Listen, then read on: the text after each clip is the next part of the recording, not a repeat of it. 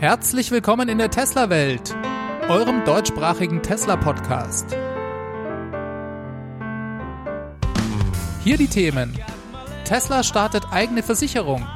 25% mehr Leistung an europäischen Superchargern und Dieselskandal Reloaded.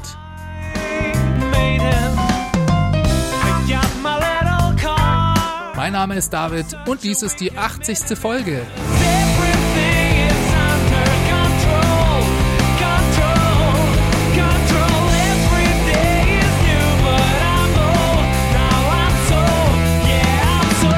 Ja, herzlich willkommen zurück und vielen Dank fürs Wiedereinschalten. Super, dass ihr auch diese Woche wieder Zeit dafür gefunden habt. Wir schauen uns wieder an, was bei Tesla alles diese Woche passiert ist. Ich steige direkt mit einer schönen Meldung ein. Das Tesla Model 3 ist ab jetzt komplett lederfrei. Ja, das ist eine Meldung, die vor allem die vegan Lebenden unter euch freuen dürfte. Und zwar verzichtet Tesla ab jetzt standardmäßig auf jegliche Lederausstattung im Model 3 das war weitgehend auch bisher bereits der Fall. Sämtliche Sitzbezüge sind seit geraumer Zeit bei Tesla aus synthetischen Stoffen nicht tierischer Herkunft. Aber es gab, wenn ihr so wollt, eine letzte Domäne, wo bisher noch echtes Leder zum Einsatz kam, das Lenkrad. Das hat einen ganz einfachen Grund, und zwar wird das Lenkrad ja vermutlich am allermeisten im Fahrzeug beansprucht, einfach weil man es ständig in der Hand hat, und Leder hat eben hervorragende Eigenschaften, was die Abnutzung bei so starker Beanspruchung angeht. Mit synthetischem Kunstleder ist es deutlich schwieriger, die gleichen guten Eigenschaften zu erreichen. Man will ja auch, dass sich die Art und Weise, wie das Lenkrad in der Hand liegt, nicht über die Zeit ändert. Dazu kommt noch, dass es vermutlich auch nicht so viele Leute gibt, die das wirklich stört. Und Tesla hat ja auch jede Menge anderes zu tun. Wobei die Frage nach einer voll veganen Version der Tesla-Fahrzeuge kam zumindest in den letzten beiden Anlegertreffen jedes Mal auf den Tisch. Da gab es eine sehr engagierte PETA-Mitarbeiterin, die hat Elon Musk jedes Jahr in der öffentlichen Frage- und Antwortrunde darauf angesprochen. Beim letzten Mal wollte er sich nicht ganz hundertprozentig darauf festlegen, dass Tesla es innerhalb eines Jahres schaffen werde, ein komplett veganes Fahrzeug umzusetzen. Er versprach aber zumindest, dass es eines Tages für das Model 3 und Model Y Realität werde, mit dem Hinweis darauf, dass es auf Anfrage eine Retrofit-Option zumindest für das Model S und das Model X ja bereits gebe. Er sagte damals, dass es eben schwierig sei, das gleiche gute Ergebnis zu erreichen, was die Abnutzung angeht, wenn man auf Leder verzichte. Die veganen Lenkräder für S und X seien handgefertigte Einzelstücke, die Tesla auf Anfrage im Tesla Design Studio herstelle. Das zeigt, glaube ich, auch ganz gut, dass die Nachfrage sich danach in Grenzen halten dürfte.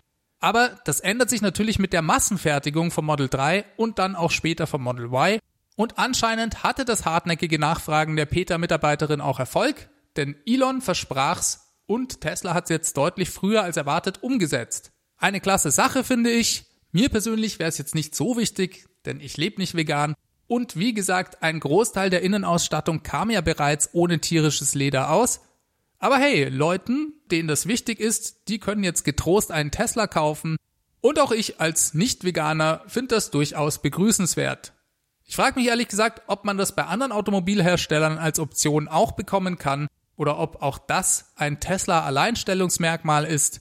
Wenn jemand das weiß oder Erfahrung damit hat, kann er mir gerne eine E-Mail an feedback at teslawelt.de schicken oder die Tesla-Welt Hotline unter 0211 9763 2363 anrufen und mir eine Nachricht hinterlassen.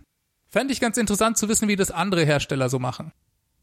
So, ihr habt vielleicht mitbekommen, in den USA bedroht gerade der Hurricane Dorian die Bewohner von Florida und dort kommt es auch diesmal wie immer zu Hamsterkäufen und massenhaften Evakuierungen. Dies hat in der Regel auch dann immer zur Folge, dass vor Ort den meisten Tankstellen vorher irgendwann der Sprit ausgeht, was erstens lange Schlangenbildung und eventuell Rationierung zur Folge hat und dann zweitens auch oft dazu führt, dass die Leute reihenweise ihre Fahrzeuge an der Tankstelle stehen lassen, weil es dort einfach keinen Treibstoff mehr gibt.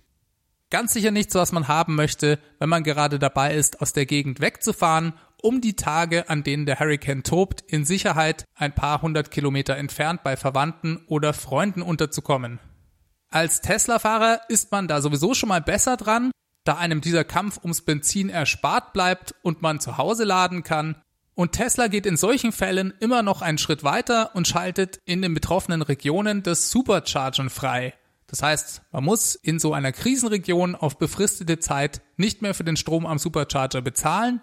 Darüber hinaus gibt Tesla auch noch in Frage kommenden Fahrzeugen mehr Batteriekapazität frei. Es gab ja öfter bereits Battery Packs, die zwar per Software eine Limitierung auf zum Beispiel 60 Kilowattstunden hatten und damit beim Kauf günstiger waren, bei denen aber trotzdem physisch eigentlich 75 Kilowattstunden an Batteriezellen verbaut waren. Und für solche Fahrzeuge gibt Tesla zu Krisenzeiten die extra Kapazität für die Kunden frei. Ja, da könnte man jetzt sagen, das ist doch nur ein billiger Marketingtrick, um Kunden ein eventuelles zu bezahlendes Update schmackhaft zu machen. Und klar spielt Marketing oder positive PR vielleicht auch eine Rolle. Ich glaube aber, ich fände es, wenn ich dort leben würde und betroffen wäre, trotzdem sehr nett und wüsste diese Geste zu schätzen. Tesla müsste dies nicht machen und es gibt eben jetzt auch nicht mehr nur ein paar wenige Fahrzeuge auf der Straße. Das freie Superchargen dürfte Tesla also durchaus eine Stange Geld kosten. Ich finde es gut und ich finde es immer wieder erwähnenswert, auch wenn es dem einen oder anderen von euch treuen Hörern da draußen vielleicht schon bekannt war, weil ich durchaus schon mal hier darüber gesprochen habe. Und wenn wir schon über Supercharging reden, dann kommen wir doch mal zu einer sehr erfreulichen Nachricht. Tesla hat diese Woche in Europa die Ladeleistung an den bereits existierenden V2 Superchargern von 120 auf 150 kW angehoben. Das ist etwas, was bereits seit der Präsentation der V3 Supercharger von Tesla versprochen wurde eigentlich also keine Riesenüberraschung, aber es ist doch fantastisch, das jetzt umgesetzt zu sehen. Dementsprechend voll waren auch die sozialen Medien von Ladeberichten und Screenshots von Leuten, die hier mit den Fahrzeugen auf bis zu 150 kW jetzt kommen. Und das an den alten, bereits existierenden Superchargern. Soweit mir bekannt ist, betrifft das fast ganz Europa und sogar die ganz alten Supercharger, also die V1 Supercharger, wurden auf 138 kW aufgebohrt. Alle neueren Modelle von Model S und X und das Model 3 mit der großen Batterie profitieren von diesen 25% mehr Power am Supercharger. Bei den älteren Modellen kommt es so ein bisschen drauf an, aber insgesamt lässt sich doch sagen, dass die allermeisten Tesla-Besitzer von diesem Update profitieren. Auch schon allein, weil die anderen dann gar nicht mehr so lang stehen. Und auch wenn dies schon alles bekannt war, so finde ich es doch faszinierend, das Ganze umgesetzt zu sehen. An den allermeisten Supercharger-Standorten in Europa ist dies ab sofort möglich. Und das ist für mich auch das Geile an Tesla. In den nächsten Wochen und Monaten kommen eine ganze Reihe neuer Elektrofahrzeugmodelle auf den Markt. Die sind zum Teil schnellladefähig, aber die meisten eben oft nur mit 100 kW. Die neue Zoe zum Beispiel sogar nur mit 50 kW. Und Tesla geht hierher und beschleunigt mal soeben durch ein Software-Update die existierende Ladeinfrastruktur massiv. Die müssen gar kein neues Fahrzeugmodell rausbringen, sondern die verbessern einfach nachträglich die Flotte, die bereits auf der Straße ist. Das bringt einerseits Spaß für jeden einzelnen Tesla-Besitzer, der jetzt schneller laden kann, aber es erhöht eben auch den Durchsatz des Supercharger-Netzwerks. Die Leute stehen jetzt kürzer als vorher und insgesamt können dann eben auch mehr Leute laden.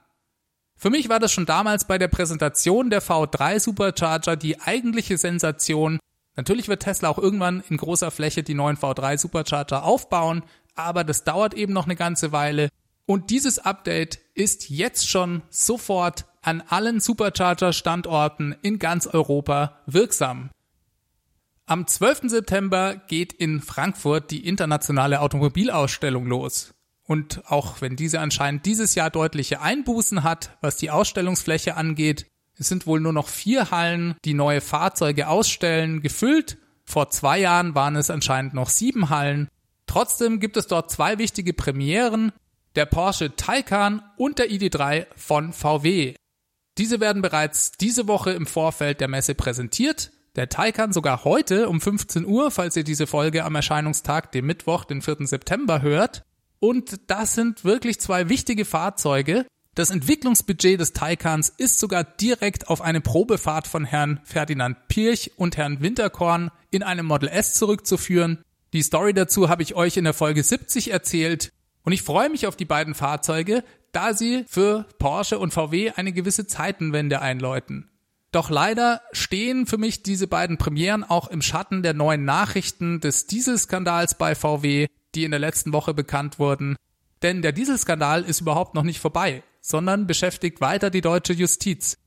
Das Landgericht Düsseldorf hat letzte Woche entschieden, dass Dieselfahrzeuge von Volkswagen auch nach einem Software-Update nicht den Vorgaben entsprechen, denn es wurde in der Software erneut eine Abschalteinrichtung gefunden. Diesmal in Form eines sogenannten Thermofensters. Das führe dazu, dass die Abgasreinigung nur in einem kleinen Temperaturfenster funktioniere, nämlich zwischen 10 und 32 Grad Celsius. Ist es kälter oder wärmer, schaltet sich die Abgaseinrichtung einfach ab und die Fahrzeuge verschmutzen wieder ungebremst, was das Zeug hält. Übrigens auch bei Fahrten oberhalb einer Höhe von 1000 Metern. Und liebe Leute, das ist einfach schon der Hammer, finde ich. Wie können die sowas machen? Das ist das Software-Update, was sich die Automobilindustrie durch gekonntes Lobbying in Deutschland von der Politik erschlichen hat. In den USA mussten sie für über 20 Milliarden Euro Autos zurückkaufen, Kunden wirklich entschädigen und Unternehmungen wie die groß angelegte Schnellladeinfrastrukturinitiative Electrify America ins Leben rufen. Bei uns, wo es viel mehr Betroffene und auch geprellte Kunden gibt und dementsprechend auch viel mehr Verschmutzung die Folge ist, gab es von der Politik für die Automobilkonzerne die praktische Alternative eines extrem billigen Software-Updates und mit diesem betrügen sie ungehemmt weiter. Temperaturen von unter 10 Grad haben wir in Deutschland einen Großteil des Jahres Zumindest in manchen Regionen und Temperaturen jenseits der 32 Grad inzwischen ja auch. Ich übertreibe jetzt mal absichtlich, aber dieses Jahr war es meines Erachtens immer entweder schweinekalt oder es hatte über 40 Grad. Was heißt, dass die Abgasreinigung in all diesen Autos einen Großteil des Jahres abgeschaltet war. Auf Wall Street Online war zu lesen, dass es sich um ein bemerkenswertes Urteil des Düsseldorfer Landgerichts handle, denn damit gehe der Dieselskandal im Prinzip wieder von vorne los, Viele hunderttausend Dieselbesitzer könnten dadurch Anspruch auf Schadensersatz haben. Zitat, das Software-Update weise eine illegale Abschalteinrichtung auf, so das Landgericht Düsseldorf. Dies gelte vor allem, weil Volkswagen seine Kunden nicht über das Thermofenster informiert habe. Der Autohersteller habe den Kläger dadurch vorsätzlich sittenwidrig geschädigt. Trifft die Rechtsmeinung des Düsseldorfer Landgerichts zu, dann sind die Dieselfahrzeuge, die das Software-Update bereits erhalten haben, weiterhin illegal unterwegs. Dies betrifft sowohl Volkswagen als auch Audi, Seat und Skoda. Besitzer dieser Fahrzeuge können somit Schadensersatz fordern. Und noch ein zweiter Aspekt ist brisant. Ist das Software-Update illegal, hat sich jegliche Diskussion um eine Verjährung von Schadensersatzansprüchen erledigt. Bisher hatte Volkswagen argumentiert, dass solche Ansprüche drei Jahre nach Bekanntwerden des Dieselskandals verjährt sein könnten. Doch das fehlerhafte Software-Update führt nun dazu, dass die Verjährungsfrist neu zu laufen beginnt. Zitat Ende. Ja, und das ist einfach ohne Worte.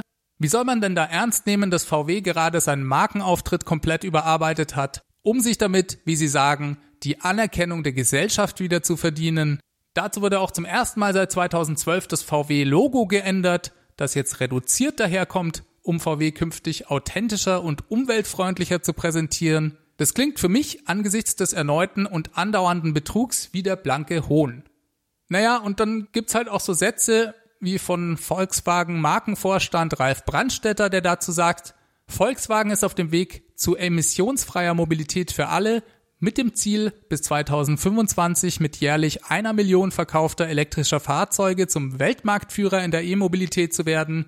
Und dazu kann ich nur sagen, klingt zwar toll, ich frage mich aber, was mit den anderen 10 Millionen Fahrzeugen ist, die VW ja noch jährlich verkauft. Und ihr seht schon, mich regt das Thema richtig auf. Wenn ihr diesen Podcast eine Weile hört, wisst ihr aber auch, dass ich nichts von Elektroauto-Bashing anderer Hersteller halte. Ich freue mich auch immer noch auf den Taycan und auf den ID3. Bloß selber kaufen könnte ich sie irgendwie nicht. Volkswagen hat im Übrigen auch in den USA zurzeit wieder Stress wegen der Dieselgate-Affäre. Auf Reuters war dazu diese Woche zu lesen, dass sich Volkswagen gerade außergerichtlich mit Kunden auf einen Vergleich von nochmal 100 Millionen US-Dollar geeinigt habe. Deswegen, weil Volkswagen dort von der US-Umweltbehörde erwischt wurde, für rund 98.000 Fahrzeuge falsche Benzinverbrauchsangaben gemacht zu haben. Und zwar kam das wohl auch durch eine Betrugssoftware zustande, die insgesamt auf rund einer Million Fahrzeuge von Audi, Bentley, Porsche und Volkswagen aus den Modelljahren 2013 bis 17 installiert war. Die hat dafür gesorgt, dass die Art und Weise, wie die Gänge auf dem Prüfstand hochgeschaltet wurden, zur Folge hatte, dass weniger Benzin verbraucht wurde. Unter normalen Fahrbedingungen war diese optimierte Schaltung aber dann nicht mehr gegeben. Das habe zu rund einer Meile weniger Reichweite pro verbrauchter Gallone Sprit geführt, was wohl rund 3,5 Prozent entspricht. Nach Angaben von VW erhalten Kunden der betroffenen Fahrzeuge eine Zahlung zwischen 5 und 24 US-Dollar pro Monat, in dem sich das Fahrzeug in ihrem Besitz befand. Ja, und von solchen Zahlungen an Betroffene scheinen wir in Deutschland noch weit entfernt zu sein, aber vielleicht ändert sich das ja durch das Gerichtsurteil von Düsseldorf. Soweit mein Rant also über VW diese Woche.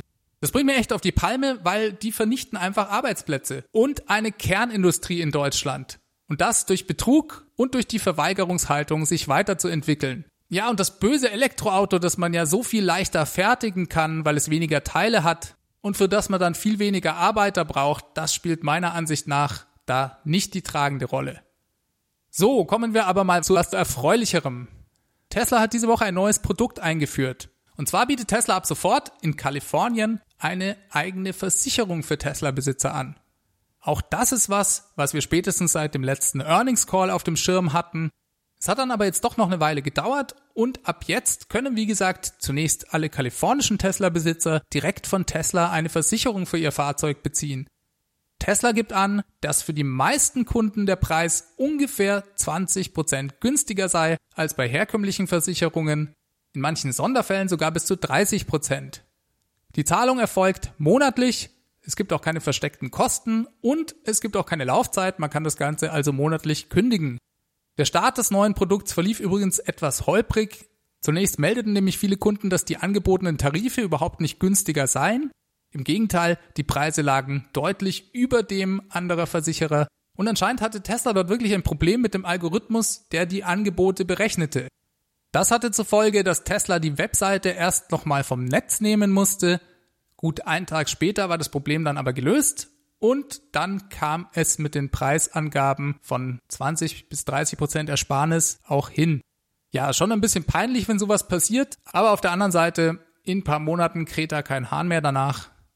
Wieso ist die Tesla-Versicherung denn jetzt billiger als herkömmliche Versicherer?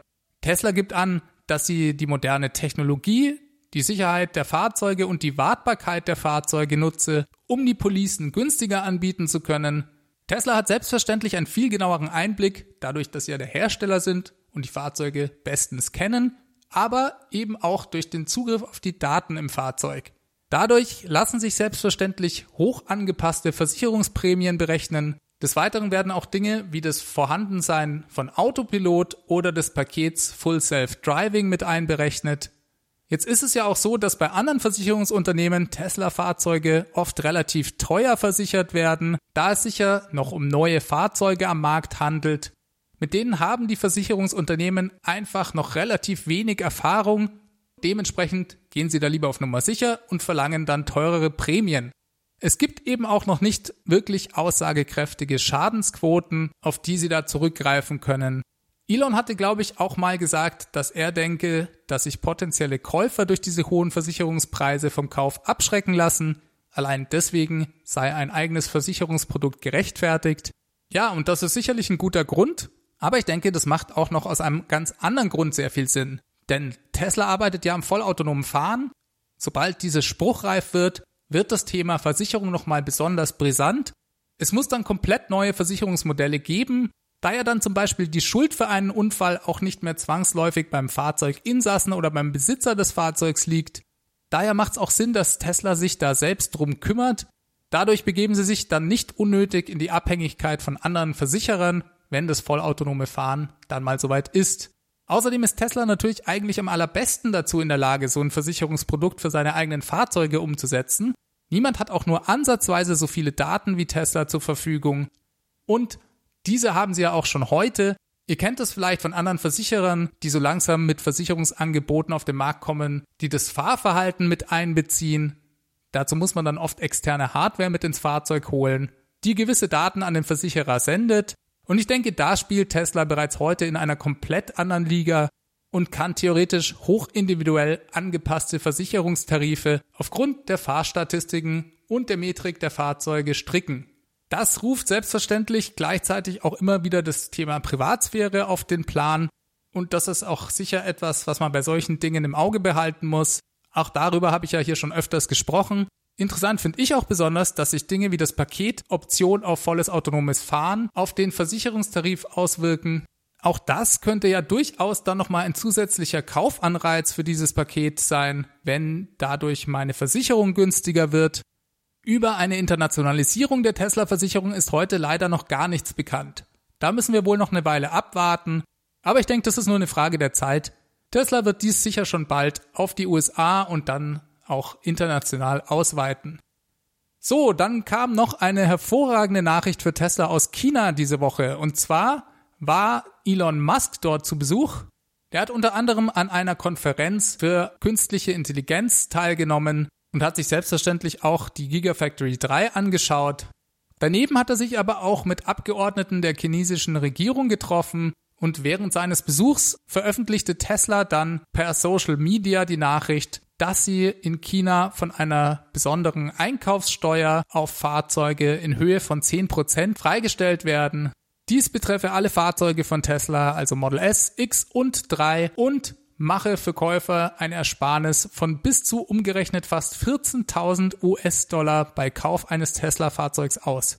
Ganz gibt Tesla diese Steuererleichterung aber nicht an die Kunden weiter, denn die Preise wurden gleichzeitig in China auch über das komplette Line-up um circa 3% erhöht. Das sei eine Anpassung aufgrund des Wechselkurses laut Tesla. Aber insgesamt werden die Fahrzeuge doch nochmal deutlich billiger. Die Börse hat da übrigens relativ verhalten drauf reagiert. Das hat mich etwas gewundert, denn im größten Automobilmarkt der Welt soeben mal 10% weniger Steuern bezahlen zu müssen, finde ich schon ziemlich praktisch, denn jede Preissenkung bedeutet ja, dass sich mehr Leute das Fahrzeug leisten können und somit auch die Nachfrage deutlich gesteigert werden kann. Interessanterweise gab es von der chinesischen Regierung keinerlei Info, warum Tesla jetzt von dieser Steuer ausgenommen wird. Normalerweise sind das nämlich hauptsächlich chinesische Hersteller, die vor Ort produzieren aber Tesla bekommt diese Erleichterung auch auf die Fahrzeuge, die aus den USA kommen. Und das ist für Tesla natürlich auch sehr wichtig, denn sie werden in Shanghai ja nicht alle Modelle bauen. Model S, X und auch die Performance-Version des Model 3 kommt weiterhin aus den USA. Also Supermeldungen aus China für Tesla und dahingehend hat sich der Besuch von Elon auf jeden Fall schon gelohnt. So, dann habe ich noch einen kleinen Nachtrag zum Schluss über ein Software-Update, über das ich schon in der letzten Tesla-Welt-Folge gesprochen habe. Und zwar ging es um die Softwareversion 2019.32, die vor allem eine verbesserte Luftfederung für die neuen Raven Powertrain Modelle von Model S und X mit sich brachte und neben ein paar anderen Audioverbesserungen, über die ich in der letzten Folge ebenfalls schon berichtet habe, gab es in diesem Update auch noch eine neue Softwareversion für den Keyfob bei Model S. Und zwar hatten da kürzlich ein paar Sicherheitsforscher aus Belgien gezeigt, dass es bei Model S trotz der Verbesserungen, die Tesla ja letztes Jahr bereits umgesetzt hatte, noch eine Schwäche in der Verschlüsselung der Software-Signatur des Keyfobs gab. Dies betraf ausschließlich das Model S, also weder X noch 3 waren betroffen und Tesla hat jetzt in dem letzten Software-Update auf dieses Problem reagiert. Die Besonderheit ist dabei, dass man, um den Keyfob abzudaten, nicht mal mehr ins Service Center fahren muss, man kann den Keyfob einfach in die Mittelkonsole legen und dann über die Einstellungen Service Keyfob Update das Ganze starten. Die Aktualisierung dauert auch nur wenige Minuten und das war dann auch mir neu, dass man sogar ohne Besuch im Service Center den Keyfob updaten kann. Tesla hat also auch hier die Möglichkeit, per Over-the-Air-Update nachträglich die Schlüssel sicherer zu machen. So, damit kommen wir diese Woche zum Ende. Ich bin übrigens am Samstag in Horb auf dem Elektromobilitätstreffen und werde den einen oder anderen von euch ja da vielleicht sehen. Würde mich sehr freuen. Auch diese Folge wurde euch mit freundlicher Unterstützung des Tesla Owners Clubs Helvetia und der Stegmann GmbH präsentiert. Stegmann ist euer ultimativer Tesla Body Shop für Süddeutschland. Mehr Informationen dazu findet ihr unter www.stegmann-lack.de. Außerdem könnt ihr die Jungs auch am Sonntag in Horb treffen. Ich will mich auch nochmal ganz herzlich bei all denjenigen bedanken, die diesen Podcast bereits unterstützen. Wenn euch dieser Podcast Spaß bringt und ihr das gerne machen wollt, könnt ihr mal auf www.teslawelt.de schauen. Ansonsten lade ich euch auch ein, falls ihr euch einen Tesla kauft, meinen Referral Code zu benutzen. Der Link dazu ist ts.la slash david 63148. Und alternativ freue ich mich selbstverständlich auch über alle Bewertungen auf iTunes oder in eurer Podcast-App. Das macht mir auch immer besonders Spaß, da die zum Teil extrem netten Kommentare zu lesen. Das gibt mir auch immer einen Energieschub und spornt mich an, weiterzumachen. Und außerdem macht ihr den Podcast damit auch bekannter, weil er dann auf iTunes im Ranking steigt. Also auch das eine super Möglichkeit. Und ihr könnt euch auch aktiv beteiligen, indem ihr mir E-Mails schickt an feedback at teslawelt.de oder eben die Tesla Welt Hotline anruft. Ich sage die Nummer nochmal, das ist die 0211 9763 2363. Leute, die auf Twitter unterwegs sind, können mich at teslawelt finden. Und damit bleibt mir euch noch eine gute Woche zu wünschen. Wir hören uns nächsten Mittwoch oder sehen uns am Wochenende in Horb. Macht es ganz gut. Bis dahin. Ciao, ciao.